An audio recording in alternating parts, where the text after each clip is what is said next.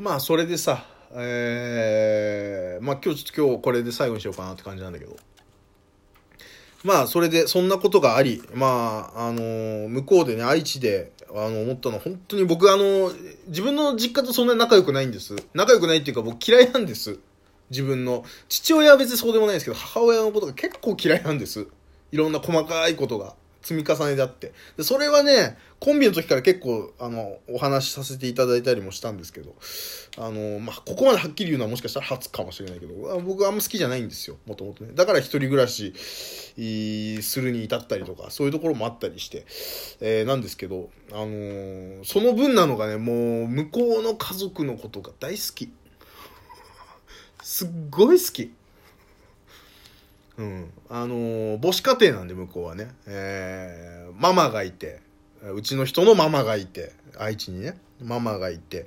で、えー妹。うんとうちの人からすると妹。僕でいうとこのまあ結婚した義理の妹がいて。で義理の弟がいて、えー義理の弟が、えー中2かな？中2、えー義理の妹が中3みたいな感じで。で、向こう行って、まあ、それは、そのさ、あのー実際、その、銀行でお金、その、口座解約してお金を、おばあちゃんに、おじいちゃんおばあちゃんに返してくるっていう目的があって、で、そこには僕同行しなくて、で、それだけじゃないじゃない ?3 日間。で、ご飯も食べなきゃいけないし、みたいなことで、あのー向こう、だからその、義理のお母さん、ママと、えー妹、弟と俺、4人でご飯食べ行ったりとか。したのよ本当に。うん。あのねえっ、と向こうのママも、えー弟も妹もあのー会ったことないわけじゃないんです。でなんならそれこそその一緒に暮らす1年ぐらい前にだ付き合って何ヶ月後かにもうもはや向こうの実家行ってこれもう最終的には同棲すると思いますっていう挨拶させていただいて。でなんだかんだ3回ぐらい向こう行ってるんです。向こう行って家族向こうの家族と一緒に過ごしてて。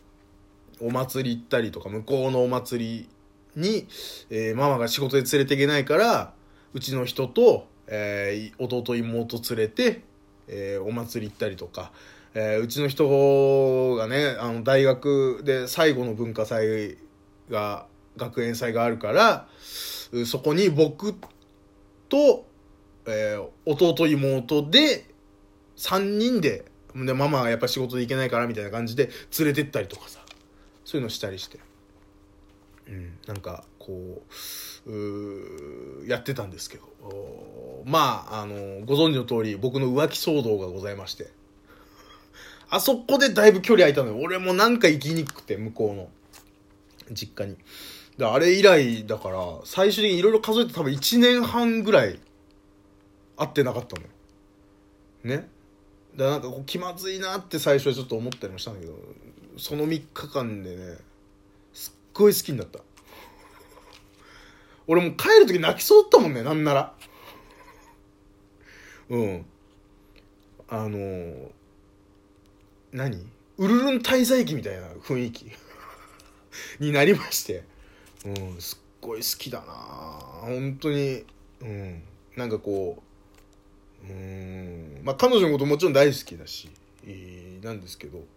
なんかこううなんだろうな。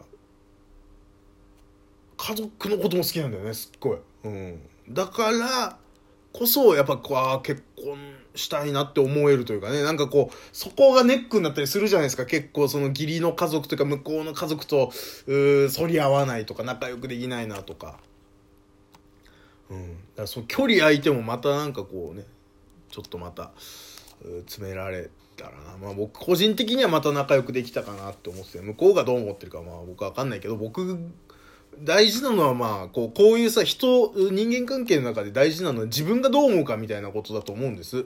あの相手がどう思ってるかなんかもうその心の底の底の底でどう思ってるかなんかわからないじゃない？だからこう、人間関係を持った時に自分が相手のこと好きって思ったらまあもうそれでいいんじゃねえの？みたいな。50%はそれで埋まってるわけでしょ？みたいな。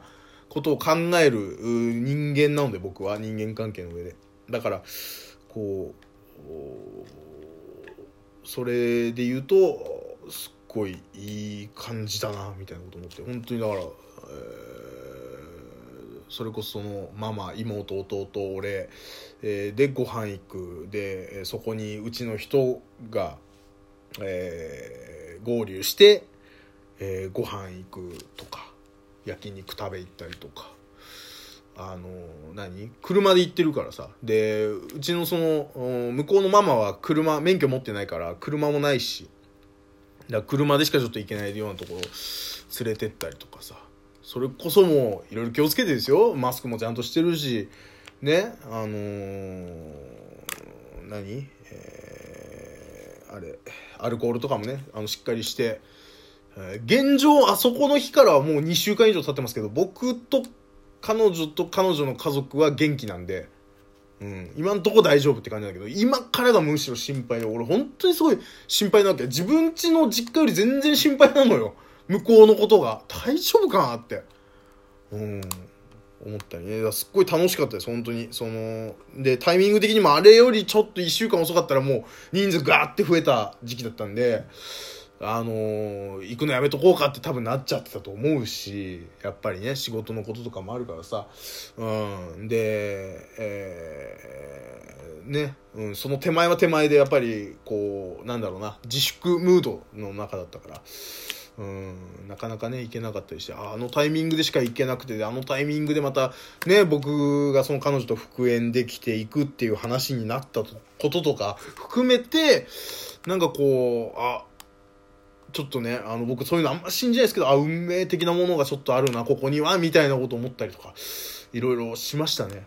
うんででっていうことがありまあそれをラジオトークで喋る喋ろうと思ってたんですけど、なんかこうね、あのー、いまいちこれ面白くならないんじゃないかみたいな。もちろん今日のも僕は面白いって一切思ってなくて。うん。こんなに大ネタ、このね、ネタがでかいほど、僕ちゃんと喋れないんですよ。いろいろあったろうと、喋るポイント、みたいなことを思ったりもするんだけど、うん、喋れなくなっちゃうんだよね。どんどんこう身構えちゃって。でそれだけ3日間もかかってるとかね、向こうまで行った話だからとかね、こう、プレッシャーを自分でかけちゃうからさ。うん、なんかね、うまいこと喋れないのよね。うん、だっていうのをね、なんかこう、もうちょっと寝かしておくかとかね、もうちょっと寝った方がいいか、みたいなこと思ったら、今度ね、その愛知ですごいコロナ増えてきちゃったから、今のタイミングでこの話なかなかできないか、みたいなことを思ったりとか、いや、むしろちゃんと説明さえして、こう、時期を明確にすることで大丈夫なんじゃないかみたいな。今じゃない、今の話じゃないよ、これも何週間も前の話だよっていうのをしっかり言うっていうこと、時系列をちゃんと明かした上で言った方がいいんじゃないかみたいなことをぐるぐるしてるうちに、そもそもこの話する必要ある？みたいなこと思ったりとか。うん。とはいえ、僕何個か前のね、このラジオトークで、やっぱりこう、これから起こること全部喋りますよみたいなことを、なんかこう軽々しく言っちゃってるんで、それを裏切るわけにもいかず、このね、僕、それはその、それを聞いた人が楽しみにしてるからとかそういうことじゃなくて、僕自身を裏切ることになるな、みたいな。僕が僕に言ったことだから、もうほぼほぼね。もうラジオトークなんかそもそも、そもそもそうなんですよ。僕が僕に言ってることなので、基本的にはね。うん。僕が思ったことを今こう残しておく、おいて、こう、しばらく後の僕が聞いたりとか、もしくは、えー、喋りながら、ああ、俺こうやって思ってるんだなっていうことを再確認したりとかするラジオトークなので。うん。だ聞いてる人一人もいませんとかそういうの別に全然大丈夫なんです、僕。うん。